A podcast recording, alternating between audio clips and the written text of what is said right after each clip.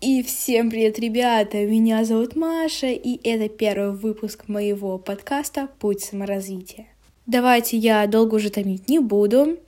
И как вы все знаете, что многие люди сейчас начали саморазвиваться, медитировать, а, читать книги по совету каких-нибудь популярных блогеров, вставать в 6 утра и все в таком духе. Но есть люди, которые относятся немножко к другому типу, которые делают практически все, как и те люди, которых я сейчас перечислила, но они делают это все-таки для себя, а не просто для того, чтобы выставить эстетичные фоточки в Инстаграм. Я сейчас немножко сделала небольшое вступление, чтобы, возможно, кто не знает, скорее всего, все знают, но для тех, кто не имеет какого-то широкого понятия о слове саморазвитие, я могу его объяснить своими словами. Я вижу саморазвитие таким. Это все время учиться, развиваться и учиться не только в школе и в университете, но и заниматься самообразованием, вести здоровый образ жизни, правильно питаться, заниматься спортом, а, вести успешную карьеру, делать все, что хотите вы. И давайте долго все-таки тянуть не буду, и начнем с первого пункта, соответственно. А, на самом деле нужно сначала определиться, что вы хотите действительно.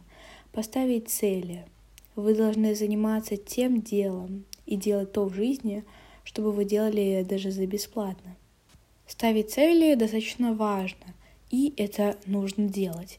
И вы ставите цели не для того, чтобы отправить сигнал Вселенную, и если вы напишете пару слов на бумаге, что это исполнится, даже если вы будете сидеть на диване. А, многие говорят про технику постановки целей SMART. Вы про нее уже, наверное, слышали, и кто-то думает, возможно, зачем ставить цели по какой-то определенной методике, а, делать ее какой-то конкретной, использовать другие факторы, если можно все упростить. Я же знаю, что я хочу. Но мы цель составляем для себя, для своего же подсознания, не для Вселенной. Вселенной это ничего не надо, можно так сказать. А если вы будете ставить правильные цели, то вы, соответственно, программируете свое сознание на достижение целей. И ваша ретикулярно активирующая система программируется определенным образом на достижение этих целей.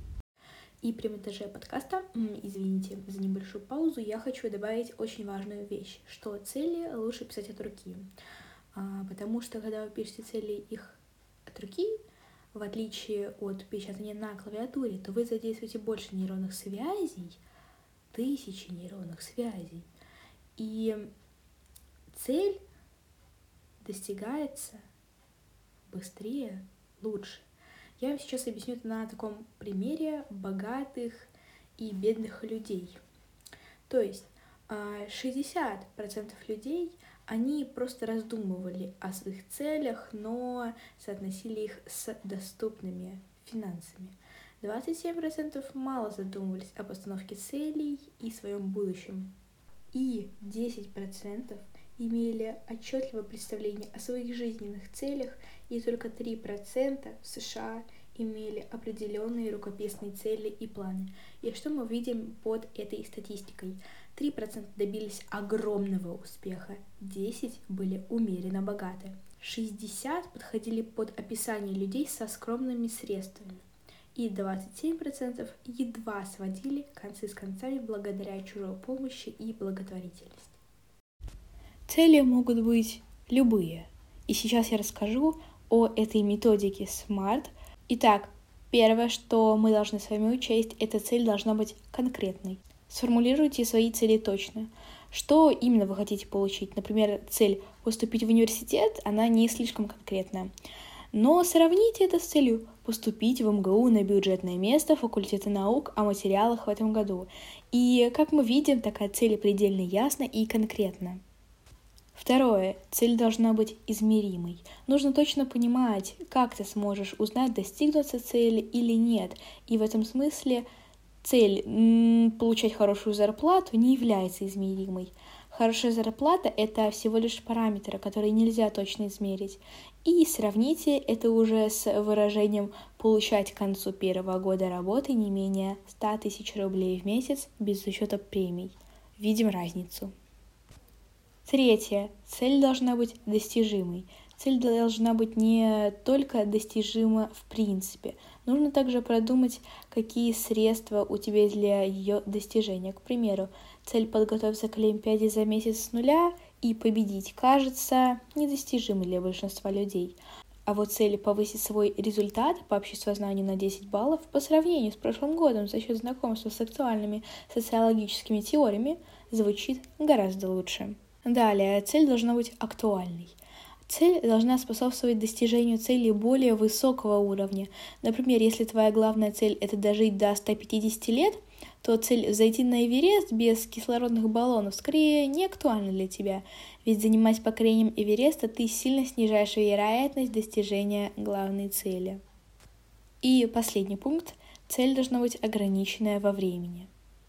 При постановке целей нужно обязательно определять время, по истечении которого цель должна быть достигнута. Говорят, что цель без ограничения времени — это мечта. А когда мы мечтаем, мы не ставим себе временных границ. И задумайся, часто ли сбываются мечты. Некоторые цели ограничены во времени независимо от нашей воли. Экзамены, соревнования, торжественные мероприятия всегда проходят в установленный срок. И сложности могут возникнуть, когда даты достижения целей мы определяем самостоятельно. Важно не откладывать слишком далеко, но и переоценивать свои силы тоже не стоит. Если вы научитесь соблюдать все эти требования, то вы увидите, насколько проще тебе дается постановка целей, которые можно достичь с помощью разумных усилий. Итак, отлично, вы можете прямо сейчас поставить этот подкаст на паузу, поставить свои цели, и я думаю, если вы определитесь, что вы хотите достичь, то это не займет у вас слишком много времени. Итак, надеюсь, вы поставили цели, и если вы это сделали уже до этого, то вообще прекрасно.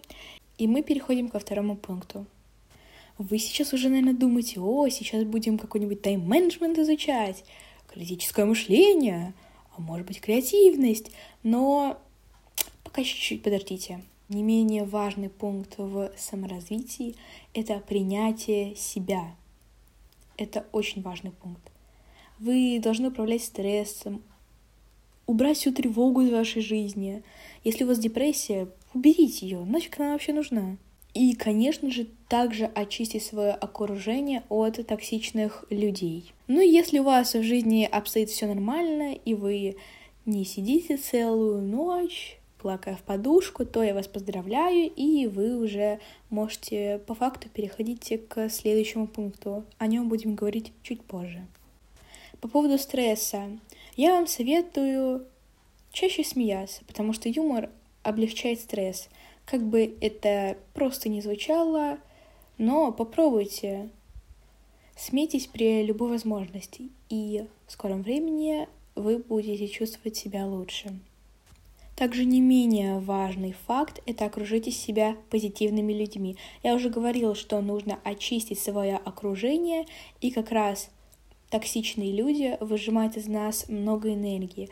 И если вы замечали, что после прогулки с каким-либо человеком, неважно кто это, вы чувствуете себя каким-то уставшим, то значит с этим человеком, возможно, стоит прекратить общение, ну или хотя бы встречаться реже, потому что он токсичен и несет негативную энергию, тем самым забирая энергию у вас. И сейчас дам последний годненький советик.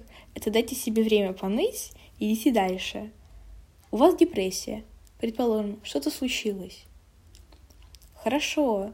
Возьмите листочек и напишите, что на следующей неделе, предположим, во вторник в 15.00 вы закончите депрессию. Она у вас закончится, все. Понойте до этого вторника, понойте, там, пожалуйтесь, еще что-то. А вот во вторник в 15.00 вы встанете, и все, депрессия прошла, просто забудьте про нее. Поставьте себе срок, хорошо, понойте, понойте, все, а потом все, забудьте про нее. Далее, по поводу тревоги. могу сказать одно. Тревожиться все равно, что молиться о том, чего вы не хотите. По поводу страха. Страх не предотвращает смерть, он предотвращает жизнь. Будьте реалистом. И поймите, что если вы боитесь пауков, ну, я их тоже чуть-чуть боюсь, то хорошо, что сейчас зима, и как бы нет мошек никаких. Это уже хорошо, так что радуемся.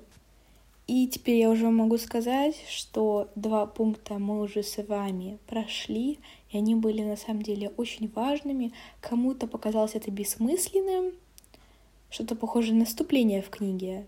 Интересно, кто читает вступление или предисловие, как их там еще называют? Но кому-то эта часть была на самом деле полезна, но а в следующем подкасте мы с вами будем уже говорить о тайм-менеджменте. почему именно сначала о нем. Мне кажется, что самое первое, что нужно сделать, это, конечно же, распределять время, что является тайм-менеджментом. Когда мы уже с вами научимся это делать, то будем уже приступать к другим вещам. Ну что ж, спасибо за прослушивание этого подкаста. Пишите комментарии, подписывайтесь на мои соцсети, я укажу там все в описании. Всем пока-пока!